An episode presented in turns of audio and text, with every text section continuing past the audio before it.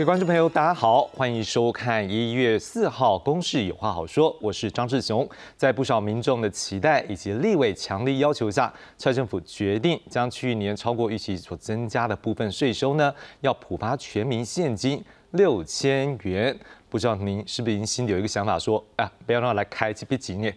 不过各界啦，现在看起来好多不同的看法呢，有人支持，有人。好像说有其他的方式，好像会更好一点。不管怎么样，蔡政府决定发放的目的是什么呢？今天晚上我们要来做深入的探讨。介绍今晚来宾，第一位介绍是中华经济研究院副院长王金泉。呃，志雄好，各位呃观众大家好。好，接下来介绍是台北商业大学财政税务系教授黄耀辉黄老师。呃，志雄好，各位观众大家好。接下来介绍是中央大学经济系教授邱俊勇邱老师。志雄好，大家好。好，我们就先从行政长苏贞昌今天上午宣布全民普发六千元来看起。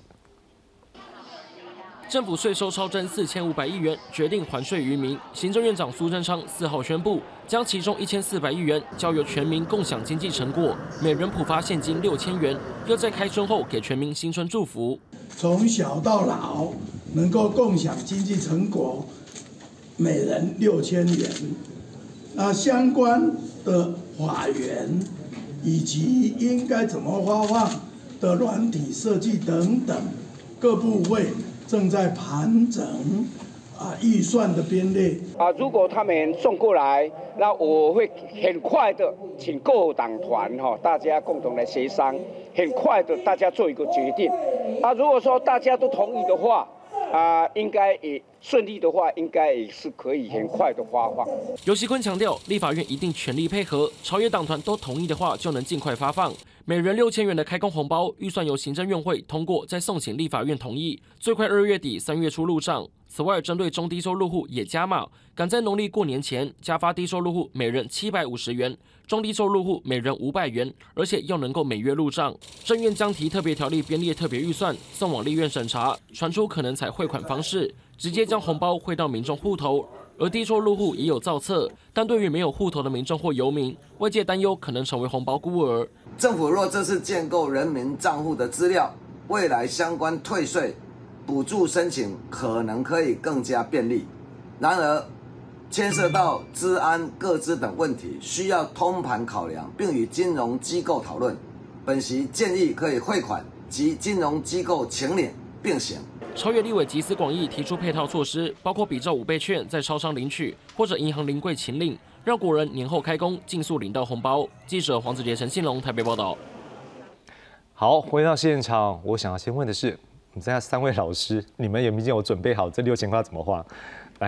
来，黄老师。那我我觉得哈，其实我我觉得本来六千块哈，我认为是应该有一点排付了哈。哦。那为什么？因为其实中低收入人比较辛苦哈。那那排付的，因为货币的边际效用事实上是相对，所以你是想要把有钱人比较低一点，所以我觉得可以把集中给中低收入，让他有感。但是呢，可能要留一点钱哈，将来纾困。为什么？因为台湾的。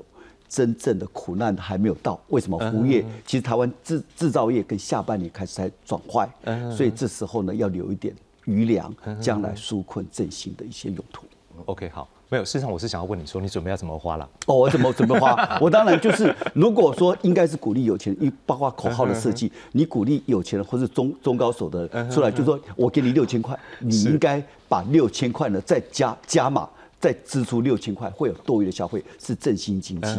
这个不要有罪恶感，因为你如果高所得，或是你不用刷卡的。嗯，好，王老师是希望大家掏砖引玉了哈。是啊，那我真好奇，老师你你有没有准备想要怎么花六千块？我想先跟蔡政府建议哈，最好哈在春节前哈把那个现金哈。嗯。至少一万块哈，发到每一个人的户头哈，让大家可以在过年期间哈，好好的消费来来振兴经济哈。呃，甚至我我认为最好哈，可以发发两万块，因为跟外国比起来哈，我们这个过去这个发的现金啊，前年两千，去年五千哈，啊，今年哈六千啊，实在是不够看的，跟外国来比是小儿科了哈。啊，接下来当然如果你政府越早发到，那大家都很高兴，就过年就把它花完嘛。我我当然也是啊，就是赶快去照顾一些店家，快让他们摇摇欲坠的拿到有一笔收入啊，然后让他员工也可以继续就业。嗯，好，黄老师这样，那邱老师呢，也是要创造经济奇迹。好，这样简单来讲，好，我也赞成排富。事实上，我根本就反对发钱的。哦，先讲清楚。所以你要但是给我。如果要排富的话，千万不要排到我。哦，这样子。为什么呢？因为我们是我两个小朋友很小啊，事实上是受纾困的对象啊，这很重要。我本来想跟你讲，我我可以接受你书本。没有，更重要的是这样子哈，我如果拿到这六千块哈，我绝对不会随便乱发给我的小孩。哦，这样子，我一定是投资他们的未来啊，这个最重要。因为事实上没有什么好讲，因为我们这个呃，生活还两个小朋友的所费不支，还非常的拮据哈，所以呃，但是非常拮据，是不是发钱给他买零用，发发钱买玩具就好了那？当然不是。那那小孩的部分，你会把它收走？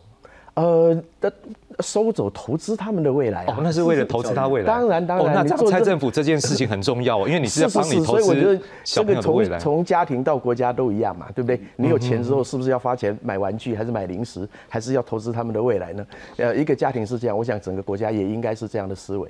好了，我们是先问一下三位老师，可能要怎么样用啊？不过他们也都已经有稍微点了一点点，就是说，哎，有一些不同的看法。像我们今天就会来针对这些内容来做讨论。一开始我们还是要先来整理一下这件事情。一公布出来之后，各界不同的意见呢，单来跨麦，好不好？来，我们先来看到的是，像民进党这边呢，当然，民进党目前的代理党主席陈其迈就说啦，今年的经济局势非常的严峻，不管是出口、内需、消费呢，都会降低，所以适时的用现金补贴补助的方式，对民众来说是最实惠的。国民党立院党团总召这民众他说，去年超收四千五百亿元，前年超收四千三百亿元。如果要发现金啊，这金额应该再扩大一些，让民众好过一点，而且赶快发，让大家在过年前领红包过好年，在研会一周审查相关的条例预算，绝对来得及。而时代力量党的立委王婉玉说，六千元的大红包对于很多民众来说可以说是锦上添花。不过国家的很多政策更迫切需要的是政府资源雪中送炭。这不是真正倾听民意，而是选择性的体恤民意。好，当然有些学者也有一些看法，我们也来看到下面的一章。我们看到中央大学经济系教授徐志强他说，经过试算啊，六千元是一个合理的数字，针对中低收入的加码也很合适，因为去年高通膨对这个族群的冲击最深，发放时间越快越好。正大金融系教授尹乃平说。对于刺激经济虽然有效果，但时机点不对。台湾主要是来自于输入性的通膨，目前高物价的源头暂时没有消除状况之下，如果普发现金，呃，可能会在推升需求，甚至产生副作用，会让物价居高不下。好。政治大学财政学系教授陈国良他说，特别预算部分没有税收，必须要靠举债弥补。政府赤字目前六兆，举债可以说是从下一代的口袋中捞钱。超增要还税于民，近几年超增金额累计破兆元，要不要也算一算？这次算开了先例了，之后每年超收是不是都要比照办理？好了，我们先请问一下王老师，你怎么样看各界的不同的意见，还有包括您怎么样看这个意这样的一个发放？您可不可以直接问说，您赞不赞成？你怎么样看呢？我觉得，因为哈，这个我为什么要花现金六千块？哈，第一个就是说，因为这个目前台湾的制造业哈，虽然景气下半年开始下滑，所以感觉上还没有立即的危机，所以感觉上没有纾困的需求哈。但是这个东西还是要保留一点钱，所以政府也留了四四百亿哈。因为为什么会有几个问题哈？因为第一个制造业下来哈。这个下滑的时候，很可能是最近是上肥下瘦，上游的比较容易转嫁，下游很难转嫁，所以这个下游的厂商会碰到一个问题。第二个是规模比较小的厂商也会碰到问题，像比如说营造业，现在很多的这个大财团是没问题，可是中小型的建商会碰到问题。第三个服务业会不会确诊？因为为什么中国大陆现在海啸式的确诊跟死亡，会不会外溢效果影响这个东西都要留一点钱哈，所以我觉得纾困还没有立即为先，但是要留一点钱哈，所以政府为什么会？改发现金哈，其实因为大概纾困会留一点钱，但是还没有立即迫切的需要。第二个是民意哈，实际上是高涨，民众呢是这样有感的哈。过去几年虽然台湾我们的经济很好，我们的经济成长率，我们过去四年的经济成长率平均是将近四个百分点，我们的人均均所得提高了差不多将近七千美元。可是老百姓呢，其实比较没有感觉，为什么？因为比较集中在半导体跟电子资讯业。第二个是呢，很多的一些企业有盈余，但是花了花很多的股利股息都是给外资领走了，所以他可能比较没有感觉啊。所以呢，花现金哈是比较有感觉的。为什么哈？因为你看，如果把国民所得哈、家庭所得分成五等份，台湾的平均储蓄大概是二十七点二万元一个家庭一年。好，但是你知道吗？我们后面最后百分之二十的家庭哈，大概是负储蓄一点八万元。倒数第二十到四十，大概只有储蓄大概四点三万元。那再来就是大概就是大概十一点多、二十点多，最高的是大概到将近七十万元。所以呢，其实呢，台湾的这个 M 型社会，后面百分之四的人民是过得很辛苦的。所以这时候花点现金给他有点满足感。那我当然为什么？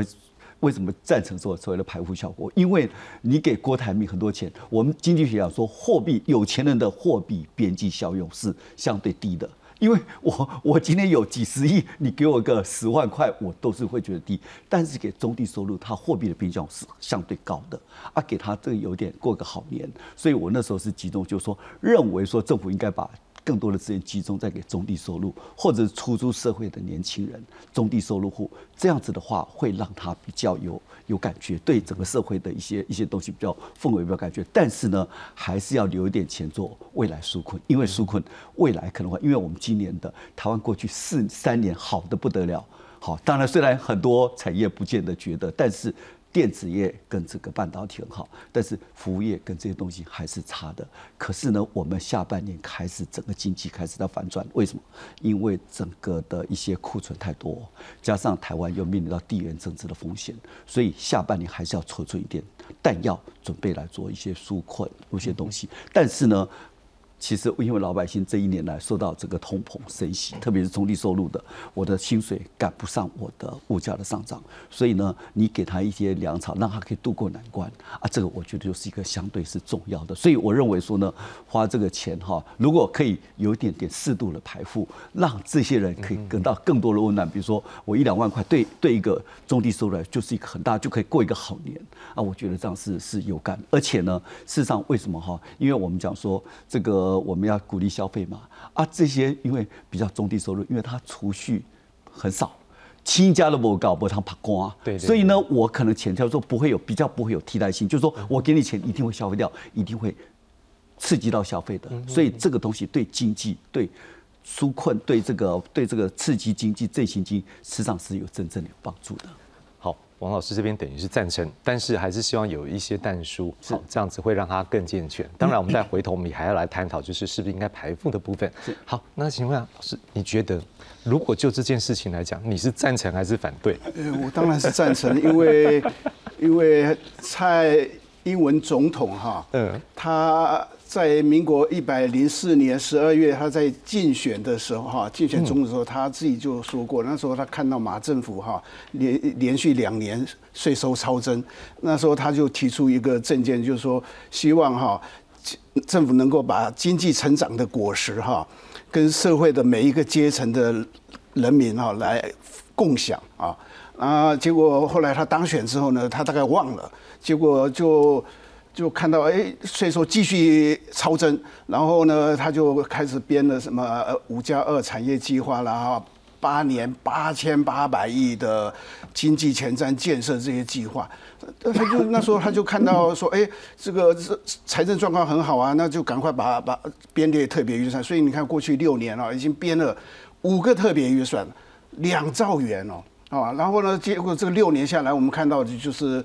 税收超增加总起来哈，在从一百零五年到一百零一十一年哈，就是蔡蔡总统这个任内呢，总共超增了一点三一点二五兆哦，一兆两千五百多亿元哈。那然后他一百零八年的时候，他在元旦谈话的时候，他又又再次说，他说希望呢，我们政府能够把这个经济成长的果实跟全民共享哈啊，他说我已经交代行政院呢各部门哈，已经做提出具体方案啊，结果呢没没有下文，就不了了之了。所以其实照我们只我认为是应该提醒蔡总统，就是说当初他从竞选一直到。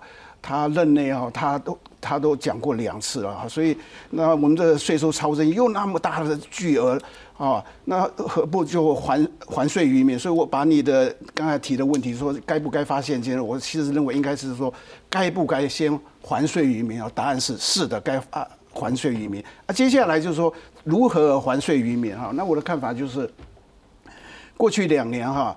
我们的政府啊发的那个纾困金什么那个振兴券啊，讲良心话啊，这个跟外国来比真的是微不足道了哈。美国哈那个我那个朋友啊，他回台湾来度假，他就说他那个拜登跟川普两个总统任内哈，发给他们家每一个人哦将近十万块台币啊。哦，所以呢，我们前年才发多少？所谓三倍券，其实是政府只出两千块，一千块是我们自己出的，所以政府只出两千块。啊，去年五千块、七千块啊，那跟那个外国怎么比呢？啊，那税收超征又又又一兆两千多亿，那就兑现蔡总统的的支票嘛？那拜托哈，就是就把那个一兆两两千多亿的哈，随便拿个拿个二十趴嘛，二十趴就是两千两千多亿。啊，那个还税于民啊，因为人民就像今天苏院长他讲了，说，哎，我们这个超增啊，税收超增比马政府时代多，然后代表我们行政效率哈，跟人民共同努力的成果啊，这个前面这个是笑话，哈，这个行政效率这么高的话，这个这个那个是税收超是是人民的超额负担呐，超额负担，他解释说行政效率，我反正觉得说你这个行政效率应该用在赶快把。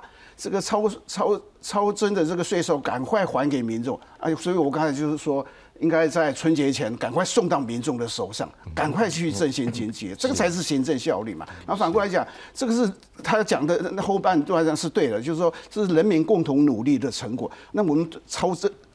多交了，过去六年多交了一兆两千五百多亿的这个这个税收，这是代表政府呢分到了这个经济成长的果实多过于人民呢。你想想看，政府过去呃六年呢，这个超增一一点二兆之外哈，那我们拿去年的税收超增哈，大概四千五百亿，前年呢四千七百多亿，这两年加起来就九千多亿，这九千多亿啊，那个税收成长率多高？各位算算看。去年的税收成长率，前年税收成长率哦，那个是十九点八 percent，那一年的经济成长是六点三帕，所以政政府分到经济成长的果实是经济成长，全民共享的那个经济的呃六点三 percent 的将近三三倍多。那去年呢，超增四千五百亿是去去年的经济增长大概是保三勉强保三了，所以你看它是我们经济成长率的六倍。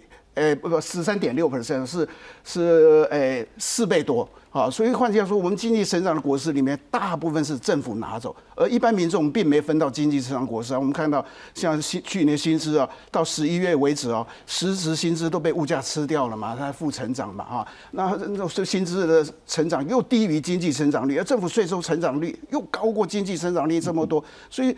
当然，你应该这这个完完全违反蔡总统他当初主张说，哎，经济成长我是要要跟全民共享啊，现在是政府独享哎，啊超超增这么多，全部政府的税收成长这么快啊，民众的所得也没成长啊，当然应该还税于民啊。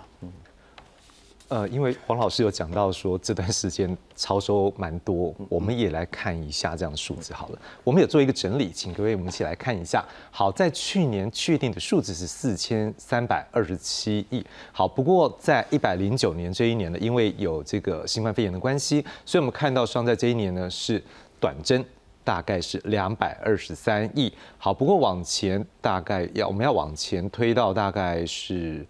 呃，一百零三年到一百零八年之间，实际上整个政府整个都是超收，好，大概这个上下呢在一千。亿上下，不过我们可以看到，的确这两年的数字相当高，这也反映出来，应该是在这个疫情过后，台湾在这个整个国际价值链的重组上面，应该是有得到蛮好的成果了。因为我们确实从一些数据上面看到，主要是来自于，但我们节目的观众都已经看到，我们有一个图整理已经看过，就是都是来自于这综合所得税，感觉上啊，这个盈利事业所得税的部分是比较多的。好，所以但是老师刚刚讲的也是提醒大家，就是说可能在过去如果就整个好几年下来的话，的确。这个民众应该付出蛮多的税，所以你会认为说要还税于民。那我想请问邱老师，他对于黄老师这样的一个看法，还有包括说您自己本身赞不赞成，就是现在这样的一个方向？呃，如果说超增是大家的超额负担哈，这我是不能同意了哈。呃，我现在合理的预期就是说，因为这个呃税收比预计预估的值超收了这么多，呃，如果是财政部，我明年已经把这个征收呃税收的这个目标提高，好，我一讲超增你就要来分钱，好，我就把这个税收的目标，这明年就可能短增了，OK，所以超增跟超呃这个超额负担那是两回事嘛，那只是一个预估值的问题。如果依照我们的整个国家负债的状况啊，恐怕这个值都还少的，哈，这个税收都还少的。那我还记得，呃，在马政府的时候，那时候这个财政部长李树德曾经讲过，说，呃，我们这个最经济最重要的啊，就是要养儿生蛋。什么叫养儿生蛋？我把经济弄好，好，把税基扩大，政府的税收就有了，好，所以不一定要提高税率。哦，那现在我们这个政府多收税了，你就说说他变成是呃从我们身上拿走很多的钱，哇，那那李部长大概气死了吧？哈，那我们好不容易努力的把这个经济搞好，把税基搞大了，好，这政府收了这么多的税，那你就说，哎，这样是不太好的。那我们不就是希望经济好，政府多收税收可以都用来投资下一代做更多的事情吗？好，好，那刚刚也提到哈，这个要这个经济成果要跟全民共享。我们学经济的，经济成果要靠全民共享，要让全民共享，这个已经有机制了嘛？好，所得税就是在做这个事情嘛。好，适度的去这个调整分配。除了这个以外哦，所谓的经济成果要跟人民共享哦，是你要得把经济搞好。好，我们的经济的创富能力够，就人民的所得主要不是应该政府发钱给你，应该是从好的经济表现里面，从你的老板那里拿到更多的薪水。所以，如果我们的整个产业表现好，企业的能够高值化、获利好。啊，我们能够把这个目标达成，就不用一天到晚朝着政府要钱了啊，这个才是一个真正最重要的目标。哈，好，那从这个角度来讲，哈，那呃，我们刚刚这个志雄问到说，哎，那个发钱的问题，哈，刚刚这个王老师也讲，副院长也讲了，哈，哎，最受苦的人就是这个中低收入户嘛，所以他觉得说不应该要普发，我也同意，好，但是如果你真的要去呃这个。呃呃，照顾这个最弱势的、需要被照顾的，我们现在已经有一个很好的机制在，就是所得税制度嘛。好，那这个所得税制度，它就是呃完全非常科学化的按照你的这个呃计征资料。如果你不相信所得税机制，好，那很多人问说，那什么叫付，什么叫不付？我们现在唯一有的基础就是所得税机制。如果你不用，你根本没有更好的方式来判断谁有钱谁没有钱嘛？好，所以所得税机制最好用。那你如果真的要这个纾困的话，那就很简单，就结合所得税机制就好了嘛。好，譬如比较这个低税率的五 percent 的降成四 percent，十 percent 的降成九 percent，或者是免税额提高，就可以很容易的达到这个结果，而且是成本最小的方式。好，那所以你现在要这个呃普发现金哦，就像刚刚王副院长讲的。对于领五十个月年终的人来讲，你发给他六千块干嘛呢？你觉得这是这六千块这是用在刀口上吗？这六千块啊，一个人六千块，政府还可以用来做，你随便想都知道六千块用在了什么地方会来得更好。好，所以这个当然是呃非常简单的问题。所以呃我们现在啊，所有今天会大家坐在这里讨论呢，就是别每一年都没有，就是今年刚好超增这两个字。好，所以有超增这两个字，然后刚刚殷乃平教授也讲了嘛，哇，那你超增这个呃每年是不是大家就要来喊一次？好，那我讲，我刚刚讲了，我最合理的预期就是以后财政部一定把税收的这个目标调高，每年都短增，好，一定就会变成这种结果嘛，哈，好，所以我们就说这个其实某种程度哦演变成这样，呃，我之前说妥协哦，大家觉得听得不太舒服，什么是妥协？要讲清楚啊。对，我我我这样讲了哈，现在这个制度也许是一个呃顺应部分民意或是顺应部分民意代表的意见所呃形成的折中政策。好，你可以想象，如果超增这两个字没有出来，根本没有后面这些问题。好，那这些问题出来哦，其实我还是有很多意见的哈。也许我稍微讲的多一点点哈。那呃，包含了这个呃政府规划的，譬如说，诶，我们这个油电补贴呀，诶，油电补贴不是还税于民吗？你家有没有付那么多钱呢？你用电没有付那么多钱？其实政府有没有在还税于民？有嘛？哦，它让大家这个通膨的压力减轻了。虽然我也不赞成这个补贴。好，它扭曲了市场的运作，我也不是很赞成。但是如果你说要还税于民，那就要看怎么还。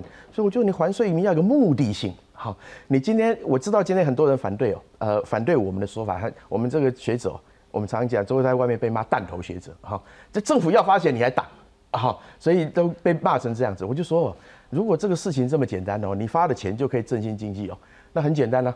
我们最好啊，也不用做学术研究了啊。政府现在政策跟智库完全没有连接。啊，到底什么样是一个好的政策，会产生什么样的效果？没有人关心，发钱就好了。我那我如果是这样，通通把政府学术研究的支持费用，通通拿来发，还可以发更多，都不用学术研究了。好，大家不用去谈它，探讨后面的这个利弊得失了，这样是会更好吗？好，这个是我们呃这个要问的问题哈。那所以我就说，呃，现在我们为什么要把这个钱用在刀口上？我很赞成蔡总统说要用在刀口上。重点什么是刀口？普发六千块绝对不是用在刀口上面。好，它只是你可以有把这个钱用在更有效率的地方，你没有用嘛？今天很多人说这个不是对国家最好的方案。好，所以大家也看这个氛围哦，在今天之前呢。哎，这个呃不赞成发钱的都没有什么声音，但是真的，一说这个政府要普发现金之后啊，哎，讨论的意见就出来了啊。事实上啊，这个呃政府还是要很小心这件事情。好，如果今天这个政策是对的话，某种程度你就直接打脸了之前的三倍券和五倍券嘛。你之前讨论那么多干嘛呢？为什么不当初就发现金呢？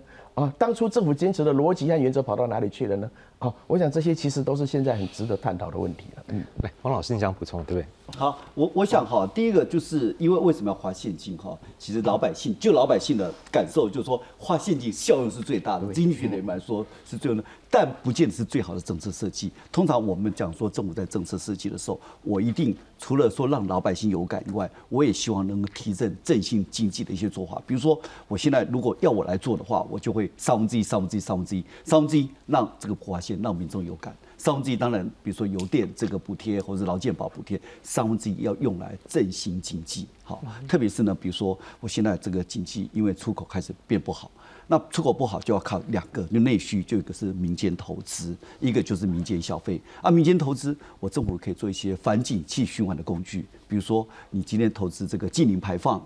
投资这个所谓的这个数位转型，甚至甚至投资这个人口老化、现在缺工的商业自动化，我可不可以给你一点点投资抵减，五年免税？但是我告诉你，三年到五年你必须要有落日，然后你这个时候呢，赶快去做投资。所以一方面扩大内需，另一方面又可以解解决这个产业升级转型问题，毕其功于义，这就是民间投资的部分。是那民间消费的部分，就说其实因为这个，比如说我我们可以怎么做呢？比如说我政府有一些数位券。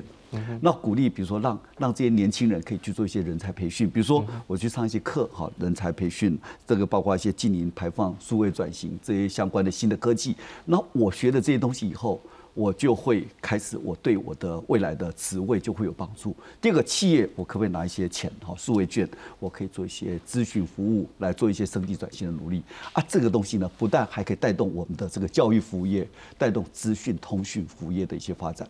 扩大内需、振兴经济，还可以做很多努力。所以就说，应该是要有一些策略，就是说让民众有感的，哈，这个这个解决这个油电，因为它最后羊毛还是会出在羊身上，你不补贴它，将来还是要涨价的。第三个就是一个振兴金，当然最后还有一个就是。必须要留一个你得纾困，为什么？我们最坏的时间可能还没有来到，为什么？因为制造业从下半年，我们上半年还很好，那上半年为什么很好呢？其实是去年下半年的延单，但今年下半年开始急转直下，为什么？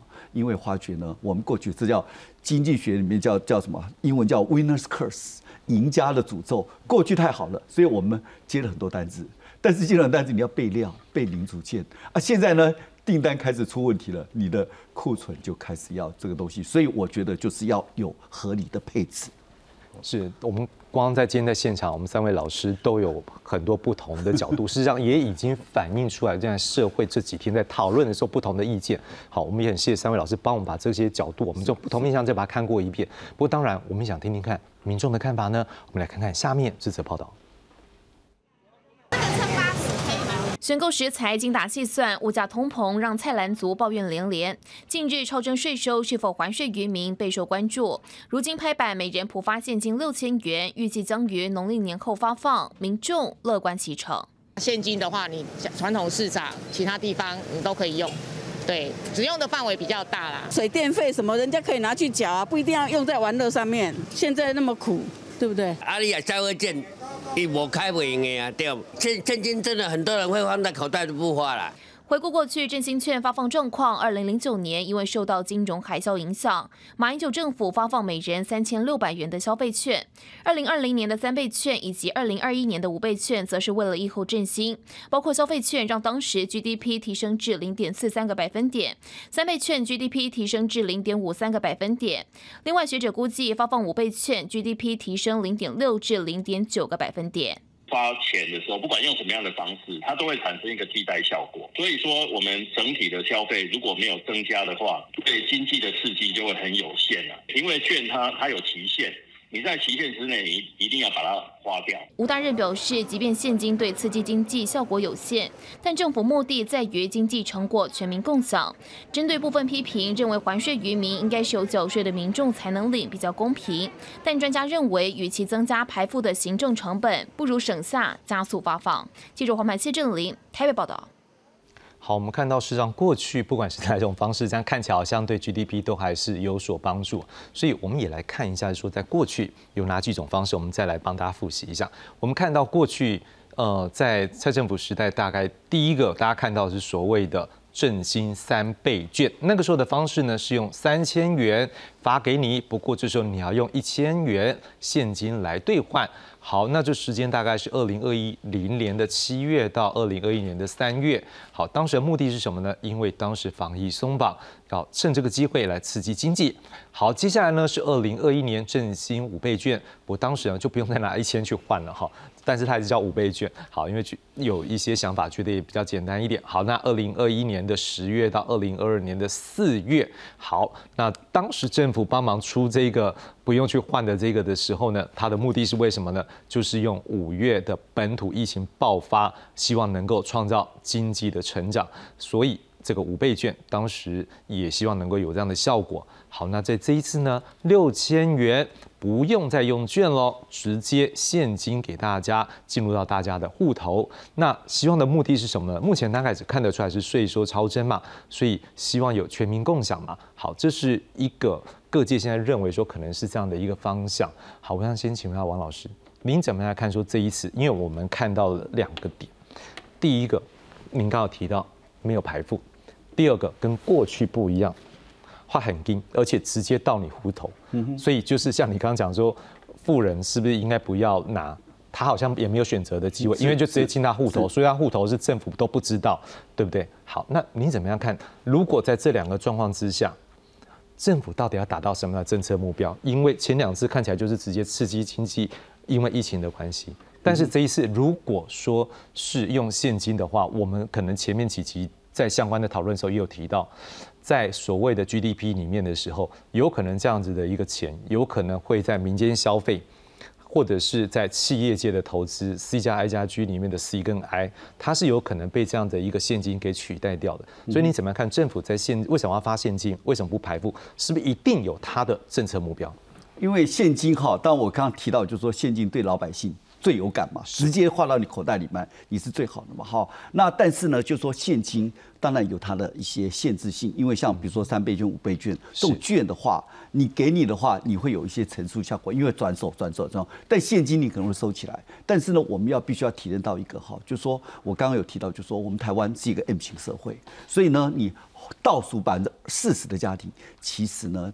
几乎是没有什么储蓄。你看我刚刚提到，就是说倒数百分之二十，负一点八万，它是负储蓄的。嗯哼。那倒数百分之二十到四十，他一个月只存四点三万，不，一年只存四点三万。那四点三万，告诉你。一个人只存平均一年只存一万，你家里有一个紧急意外，他就没了。所以这四十 percent 的人，其实基本上呢，我觉得他替代性的几率很低。他可能就是你给他钱，他也是不够，我还是会把它发出来。所以这会有一些刺激额外的消费。好，那为什么要排付？就是我们讲说，第一个叫货币边际效因为有钱的人，我今天有十亿。我给你一千万，你就很少嘛？啊，我不如给这些集中在这些火力，这也是一个所得重分配的效果。所以你会反而赞成排富，但是对于现金来讲，你觉得没有问题，这是好的。我觉得现金事实上是也是好的了哈。但是呢，我们这个现金很容易就是高所得会有一些替代替代效果，所以这是要配合口号的设计。比如说呢，我鼓励这有钱人加一消费。今天我给你六千块，你要把这六千块创造成一万二。你出来鼓励消费哈，你有有钱的人或是不用刷卡的人，你可以本来要买一个包，现在买两个包，本来要内用的，现在外带。你要告诉你口号就是要振兴经济，哈，你消费不是罪，不要罪恶感，消费是美德。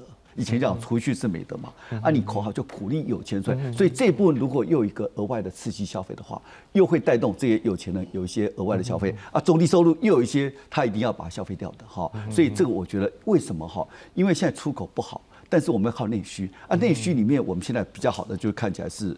呃，这个什么住宿、餐饮、观光，但这个占 GDP 比重只有百分之十。嗯所以百分之十的话，你很难去撑起整个经济，所以一定要有政策的配套。啊，这六千元就是有撑起的消费的效果。是，但是政策的设计要结合口号的设计。是，然后这样子才鼓励更多人来振兴消费。要不然的话，现金当然一般民众说，哎，很可能就放在口袋里了，不会消费住。但是有钱人六千块，你又创造额外的六千元。啊，中低收入的其实就是要给他一个度过年节难关，特别是通膨。升息的时候，他过得很辛苦，所以老师我想跟你请教，所以我若综合你的说法话，是不是第一个过去刺激经济这件事情它是存在的，是，然后再希望能够加上纾困，所以这是他这一次的双重的一个效果。是是。那还有其他的政策目标吗？他我觉得政策目标啊，第一个就是当然就是免于这个整个经济的一些一些困难哈，因为为什么哈？现在就是当然我我觉得说除了现金方还保留一点点纾困期。因为可能会以便不时之需，但是政府还要有一些政策的配套，才会让，比如说我这个这些钱怎么样鼓励往对的方向，比如说我可以不要去娱乐，或者哇娱乐也可以，但是我也鼓励你去做人才培训，可以做一些咨询的费用。那这个时候可以结合你的一些个人人生的规划，因为呢，对抗通膨，其实节流不是最好方法，是。其实是找到一个好的位置，高的所得才是真正对抗通膨的最好的。药方，好的，所以我们也希望这个有钱人们可以响应我们王老师的说法，就是你们不要消费一个的，把它消费两个。所以我这边跟跟我爸妈讲，所以我想买两双，实际上是我呼两双球鞋，是因为我想呼应一下我们王老师的说法，不是我要多花钱。好了，那我想请教谢老师，那你怎么样看说政府这一次的措施是不是有它的政策目标？你觉得是怎么样的方向是他希望能够达到的？这个。我们刚刚讲过这个经济成长果实哈，我刚刚并并没有说在超增的数字上做文章，我讲的重点是说，以去年呢我们的税收哈比前年呢实际的税收成长了十三点六 percent，前十一个月，好，如果全年的话可能是超过成长十五 percent，然后前年的那个税收哈又比大前年的那个税收成长了十九点八 percent，那相对于前年的成经济增长率只有。六点三趴，去年的经济成长率大概三趴，也就是说，政府在这个经济成长的过程中分配到更多的果实，反正是人民没分到这果实，所以当然政府应该把这个这个多收的税收呢。拿出来跟人民共享啊！人民拿到这个钱呢，你想想看，拿到这钱就是增加他可支配所得啊！人民能够做什么用？那去以去年那个大家这个新上班族啊，实质薪资所得都倒退啊，被物价吃光的情况下，大家非常日子是很难过的。那今年经济又这么差，所以这时候你如果赶快把这个。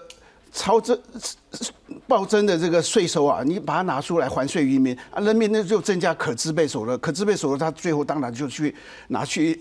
尽尽量做消费嘛，那这六千块多不多？小儿科嘛，六千块对对任何人来讲，对郭郭台铭来讲，他根本不在乎，他是甚至如果你社会很在意的话，他甚至可以拒绝你了。但是呢，你各位何不想想看，如果你要去搞个排付的话，哎，你就要去做调所得调查，好，所得调查了，你又拖长时间，拖长时间，结果呢，那钱送到那个急需要人的手上，时间又被耽误了。啊，所以你这个救急救穷的效果就没有了。啊，你如何？在在春节前去弄，所以何何必那么在乎排付？排付你增加的是成本啊，而对这经济振兴一点帮助都没有嘛。是，我们反正是认为，呃，高手的人他拿到六千块，他沙利他就吃一餐就把它吃掉了，他就消费掉了，那对经济有没有帮助？当然有帮助啊。那何必是去在乎有钱？又不是六万块，而不是六十万。啊，如果你是像美国那发到将近十万块台币，你才才可能就要担心说，呃，有些人把它出去去啊，六千块啊，拜托，谁谁会去把它出出去起来？买卫生纸、买便当，呃，几个月就花光了，没那么伟大了哈。所以我我不但认为，呃，这个不应该排付啊，因为我们证券券呢，过去两年了，它就是它。发行的成本很高，印着花了几亿，然后大家排队去邮局领，啊，又花了很多的时间成本，还造成了排队哈感染的那个风。传染那个 COVID-19 的这个这个这个风险，然后呢，店家拿到之后又要到台湾银行去兑换，啊，又花很多时间积压资金，所以那个振兴券呢，那个真的是很落伍，全世界唯一最落伍的方式。当然就该发现金嘛，我缴税，我们缴税都是交现金啊，啊，为什么你政府还税于民还？哎，要给我用纸券，呃，这个莫名其妙嘛？那我我那我那反过来讲，那我拿到纸券，我再去缴税，可不可以缴水电费？可不可以？哎，政府又说不行呢，这个很莫名其妙嘛。你目的是要振兴经经济啊，那我就是真跑到我口口袋里变成我可可支配所得，我我就用于消费啊，那我去帮助那个可怜的店家啊，让他有收入，然后让他员工呃。那个店家不要倒闭，然后员工可以继续就业，那何乐而不为？好，所以我不但认为六千块啊太少了的，太小儿科了，小里小气了啊，七折八扣要怎么样做？啊，我认为这好歹啊至少要一万块了。为什么叫一万块啊？因为苏苏院长跟蔡总统讲了，说去年超支四千五百亿要，扣掉地方政府的七百亿，三千八百亿。他说一千亿呢又要去什么呃拨补那个劳健保，还有台电的亏损哈，拜托啊！那个苏院长他难道不清楚吗？一百一十二年的我们中央政府总预算里面已经编列多少呢？一千五百亿哦，要弥补台电的亏损，已经编列一千五百亿了。另外有四百五十亿的是拨补给劳保，弥补它的亏损呢，已经搞了一两千快两千亿了，要弥补劳健保跟台电的亏损。你怎么是可以用这个超增的税收四千五百亿又来去双重双重补贴这个台电的亏损？他那个哪里是把钱花在刀口上？他又不是什么呃什么哎高风险的什么个人跟跟跟产业哪有台电已经一一二年都已经给他一千五百亿了，为什么还在在搞一千亿过去？所以这一千亿当然是可以留下来做什么？发放现金给人民啊！所以呢，这样这样算起来哈，照苏院长的说法，不是他说还有一千亿要做经济振兴的那个支出嘛哈？你好，那所以他扣掉不时之需的四百亿，所以他说一千四百亿嘛，一千四百亿加上我刚才讲，你一一二年已经编了一千九百五十亿的预算来填补这个台电劳健保的亏损，所以那边一千亿就可以拿过来，就是加起来就两千四百亿嘛，两千四百亿除以两千两千三百万人，不是一个人就分到一一一万块吗？对不对？那更阿萨利一点了，我要振兴经济，跟跟国外学习嘛啊。几十年来，只只只发了七千块，还是马英九那个三千六，对不对？七千加他发一万六，哎，三两任总统到现在为止发了一万块了，何不阿萨利啊？我我刚才讲了，你过去超增的十二年的那个税收一点二兆。好，把它拿出来，拿出来那边再再可以搞个两千亿的话，一个人发两万块，我就认为这样才对经济才才有帮助了。那大家把它拿去消费，过年的时候好好的把它消费一下啊，这个才是真正的把钱花在刀口上。谢谢。好，黄老师也跟我们提到，就是说，当然他是完全赞成，而且希望能够更多。当然，您刚也提到两个点啦，就是大概说。第一个，过去大我们也在关注说，如果用券的方式，它真的有很高的成本，那排付当然您刚才提到，恐怕会没有办法达到，因为它有一个效率的问题。真的再去做一个计算的时候，是当然大概我看起来你们两位态度也都是一样，就是政策目标应该就还是在纾困，也希望振兴经济。好，我觉得即使送到那个困苦的民众的手上，希望过年的时候比较好过了。那个什么排富公平啊，那个那个都是。无无济于事，嘿。对，啊，邱老师你怎么样看呢？就是这两个，例如说用现金，好，包括排付，他到底他希望达到的政策目标是什么呢？好，我还是那句话了哈，如果发钱就可以振兴经济哈，我也可以当总统，太简单了。你要宣布参选下一届了吗？可以啊，没有问题啊，发钱就可以了。哦，经济没有那么简单的哈。那其实刚刚呃大家讨论的哈，我说实话，今天哈呃大家我们讲明确一点呢，现在大家的氛围就是这样，你就是不要跟我讲排付了。好，那我们现在很多人骂我们哈，都反对他，就是有一个很重要的原因，就是说，你什么都要纾困，什么都做事，你知道这些低收入户哦，已经所有的好处都拿尽了，你再继续纾困这些低收入户，拿去只是养出更多的懒汉。哈，也有这种说法，我也不排斥哈，就会有这样的效果出现。所以为什么我缴了这么多税都是给他们，我一毛钱都分不到？好，现在有很多这样的声音。好，所以现在啊，刚刚这个王副院长讲的有道理，他就是 emoji，他就安慰剂。好，拿了六千块钱，好，我买买卫生纸好了。黄老师讲买买卫生纸，我我经济就改善了吗？好，那大家人民很痛苦，选举选输了，大家都知道原因在哪里，所以我这个呃领了两万块，所以我这个这个人生就翻转了吗？呃，问题的根源都不在这里嘛，问题的根源是在我们的经济结构是不是真的反转了嘛？好，为什么我们有这么多没有办法付高薪水的企业？好，那呃经过了这么多的努力之后，到最后大家还是说，呃我们经济发展了半天，老板就不给我钱呐，所以我只好跟政府拿，政府不给我我就很穷啊，好。那我们就得想一想，它背后的原因是什么？好，然后你光发了两万块，不会改变所有的问题，房价还是高，物价还是高。大家看的物价的问题，好，我们就可以来讨论这个物价的问题。好，这个物价搞成这个样子，所以我们都说，刚刚黄老师也讲了，我们的这个实质薪资都被物价上涨吃掉了。那物价上涨固然有很多原因，好，央行的货币超发发的那么腐烂，是不是原因之一？总统有没有去追究杨总裁的责任？好，都是大家都好像都看不到这个事情，然后就是物价上涨，你赶快发钱给我，我有钱可以缴电费就好了。OK，所以这个其实哦，就很多的这个根源性的问题，大家都呃不去追究它了啊，就好像拿到钱，现在政府好像多拿了钱了，非得把它拿回来不可，要不然就是不公不义啊，就政府都拿去了，都不晓得干什么去了。好，那所以这个东西其实当然都有很多的讨论空间呐。所以我们就说，刚刚呃，政府其实最重要对人民来讲哦，其实也不要把人民想得太笨。好，所以虽然在这之前哦，大家想要普发现金的声浪很大，但是就大家今天看到要普发现金之后，其实反对的声浪也很大。这简单来讲，其实政府要提供给人民的，有的时候是一个方向感。好，要你要这个呃发这些钱，你要一个目的性，所以能不能把目的讲清楚呢？如果你真的要纾困，普发是纾困吗？好，所以只从成本来考量。刚黄老师讲这个 N 倍券，我花了好多成本，但是你们这个我们都习惯看一面，都啊只要花钱的事我们都不要，就台湾的 DNA 嘛，啊只要要花成本的事我们都不喜欢嘛。但是你花的成本得到的效益会不会更大？没有人讨论这个事嘛。所以我们过去这几年，你看，如果 N 倍券集中在刺激消费上面了，只要疫情一解封，我们的这个呃餐饮批发零售，它的这个销售额都是创历史新高哎。好，所以你从你不从效益的层层面看，只看成本的部分，即使要看成本哦，印券是不是也可以刺激消费？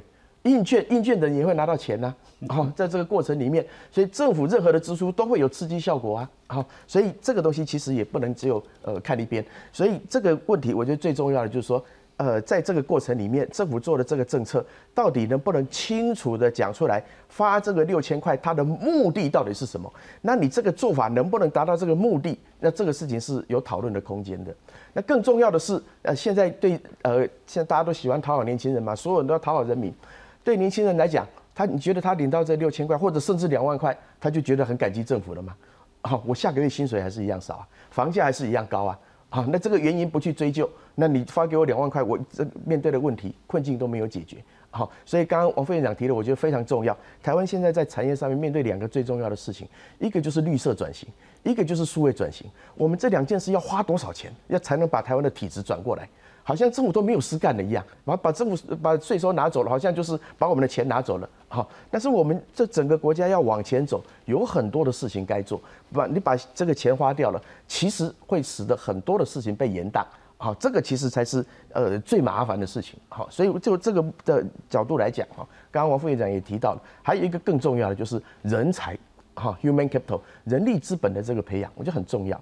现在普发现金呢，我就提醒一件事情哈，在政府发这些钱，无论这个几千亿之前，我们的防疫险的赔款哈，这个支付啊，已经将近三千亿了，已经两千多亿了。好，所以你说政府再花个这个这么多钱下去哦，如如果你说这个对物价没有影响啊，那经济学就可以烧掉了。好，没有这个东西普发就是一个 money rain 嘛，我们讲就是把这个像。像下雨一样把钱放下去嘛，这个就是在物价上涨的时候最敏感的事情。好，所以大家都看到我拿的钱可以可以缴可以买东西买卫生纸缴电费，但是你有没有想到，如果之后这个这个物价因此而更高的时候，大家当然不会想到那一步。所以其实哦，我们就要讲，呃，其实无论发现金也好，无论用什么方式都好，现在只要现在只要讲到排富两个字哈，你马上就被骂死了。我就是要安慰剂，好，我就是我不高兴，我我缴的税都拿去给那些人，好，我一毛钱都拿不到，纾困了半天我一毛钱都拿不到。如果真的是要当安慰剂，我就没意见，好，大家就缓和一下大家的情绪嘛，那就算了，好。但是整个国家是不是应该要这样花钱？我觉得是有很多讨论的空间。政府税收一多，就说要要还回来，哇，那最好那政府那就就不要课税了，好，那不要课税，还刚刚黄老师讲那什么都还不存在。那不是就解决了吗？所以您觉得他的目标到底是什么？所以我不清楚啊，我清楚就是，所以我就我现在都搞不清楚，所以我觉得这个是政府。所以我就觉得你刚才这样讲，感觉上你是不清楚的，所以我要跟你确认，就这样子，就是这样。政府一定要把你的方向感讲出来。反而你还在担心的是说，会不会造成后面通货膨胀？这个当然，你看不止我担心嘛，很多学者都担心一样的问题。好，我。这个这是很简单的经济学的逻辑嘛。如果照您刚刚讲妥协，我想让。大家来，没有，我现在改口叫折中哦。你看一下折中，对不起，我要更正。对，老师刚讲折中，好，折中方案。那为什么会有折中呢？我相信你应该是因为他蔡总统几次的谈话里面会让你觉得有这种变化，你才会讲折中这两个字吧？我们来看一下一号跟三号他的说法。好的啦，来，我们先看一号哦。好，总统的这一个元旦的谈话里面，他有提到说，预估二零二二年全国税收渴望超过总预算啊，原本预算要收入的。一个部分呢是超过四千五百亿元，扣掉给地方政府之后呢，中央就有三千八百亿元可以运用。好，它分成三个部分。第一个部分我们刚刚也都来宾也都提过哈，就是拨补劳保、健保的财务缺口，还有要针对台电的电价来做补贴。好，第二个部分呢，就是因应国际的这个状况呢，所以要来投注一个叫做加强韧性的经济方案。第三个可能是最重要，就是说预留一定的财源以备不时之需，适时演绎跟全民共享的可行方案。但这个地方看起来就是这一次要发六千块的，当时留一个影子在这边。不过可能有一些话会让大家那时候也很好奇了，就是现在回头去看，就是说有人主张皆大欢喜，把这笔钱平均分给每一个人。但总统说，作为一个负责任的政府，我们要未雨绸缪，因为未来的经济高度不确定。他特别强调这个决定。不容易，但是为了国家，我们必须这样做。我先问邱老师，你觉得他那时候讲说必须要这样做，这个决定不容易，会让你想到什么？有不发钱？好，OK，好，好。那如我问他就好，因为他现在觉得他是最搞不清楚目目的，我们就问他。不晓得为什么后来会发钱？来，那我们来看一下三号的部分。好，三号总统说呢，第一点，他说拨补劳健保缺口跟电价补贴呢。各位要知道哦，从源头来平抑物价也是一种还税于民，这样民众是不是有这还税于民要求嘛？他就用这样方式告诉你，有政府有还税于民。第二个，一千亿加强韧性经济是要减轻人民的生活压力，协助需要被帮助的产业。好，这个也是要针对要针对有特点。特别需要去纾困对象，所以总统这边也回应了。好，第三个剩下一千八百亿的部分，经过这几天的讨论，除了预留不时之需之外，我们会保留一定额度，用发现金的方式来作为全民共享的方案。好，苏文昌院长也讲啦，就是预留四百亿来做不时之需，剩下一千四百余亿元让全民共享经济。好，所以。邱老师会觉得不知道，大概就是这边了。你，我再再请问你，我们先请问一下王老师，你你怎么样看这样子会让你觉得政策转弯吗？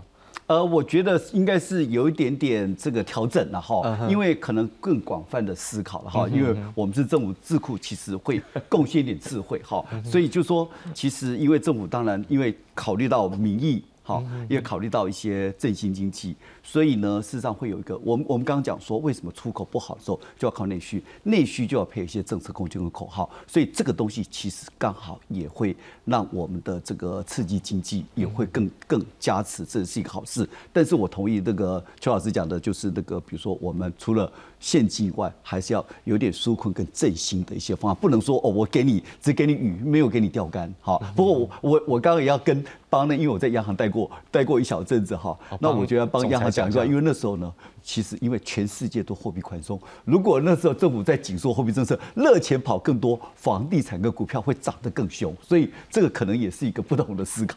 好，黄老师你怎么看呢？政府这样的一个政策的一个演变下来，我我认为是蔡总统掘金式而卓非了。哦，刚刚王毅克讲嘛，他一百零四年竞选总统的时候，他就要认为。税收超增应该跟全民共享啊，一百零八年元旦他也说应该跟全民共享啊，但最后他没有啊，他没有兑现他支票，他反而就说哎超税收超税，所以搞了他六年内就编了两兆的这个特别预算，就把几乎把它花掉了嘛，所以哪有把钱花在刀口上？啊？那然后刚才我们也也抓包了嘛，就是他他他三号。的讲话有没有？他讲说一千亿啊，用来什么补补台电劳健保亏损？你一一二年已经编了，所以请你把那一千亿再拿出来还税于民啊！所以就至少有两千八百亿嘛。扣掉苏贞昌院长讲的呃四百亿以备不时之需，那那就两千四百亿发给人民每人一万块，这一点都不为过。还有一另个另外一个，他说另外有一千亿要做什么？要要应应经济这个急需那个七措施哈，呃来发挥。减轻人民生活压力，哎，你赶快把钱花发到民众手上，这就减轻他生活压力啊，对啊，现在低所得的人，他他都是付储蓄，哎，啊，他是是入不敷出，哎，你现在给他给他两万块，真的帮助很大，赶快送到他手上嘛。所以现在是最重要的问题还是在时效，时效哈，就赶快。那我我认为现在在那边去讲反反复复啊，变来变去啊，没意义了。现在的问题是说，就算你六千块也好，如何赶快在。春节前发放到民众手上，我觉得比较重要。怎么可以做到呢？我保证，只要行政院哈拿出你你这自己夸称的那行政效率，你就明天明天就请就编列这个特别预算，特别预算呢下礼拜送到立法院，立法院没有人会反对，马上就通过。啊，通过之后呢，就把这个钱就拨到户头了，保证每一个人就可以在过年前领到，不管他是六千或一万。好，不过就谢老师刚讲到那个预算部分，那可能政府有他的思考了，所以可能也不一定像你刚讲说把过去的拿出来。那那不是高风，那不是用来适应什么高风险的 个人或产业啊？他的政策的角度，对。那我们那也不是花在刀口上啊。那我们也请那个邱老师，你觉得嘞？好，那简单来讲是这样。好，刚刚讲呃黄老师讲这个呃立法院会啊马上通过哈。呃，所以可见立法院没有反映全部的民意，哈，所以啊，现在大家立法院为了自己的选举啊，好，反正只要能发钱的都好了啦，哈，它代表部分的民意，哈，所以这个当然我们都可以理解。好，那呃，我要讲的就是说，哈，当然呃，蔡总统讲的部分没有错了，哈，就是说呃，包含补贴油价啦，或者这个呃健保亏损哈，这些当然都是某种程度的还税于民，哈，好，那但是我也要特别讲哈。当初一这个呃蔡总统一直讲的呃经济成果要跟全民分享这件事情啊，绝对不是税收多了我就拿出来发，绝对不是这样子啊。当初他这执政之初，他的目标很清楚，创新就业分配，他要透过整个产业的创新，创造更多的这个利润，他透过这个好的就业来呃分配这个果实，那这个是一个比较健康的经济运作的方式。好，你如果都是要靠税收来发，那有税收再多都不够。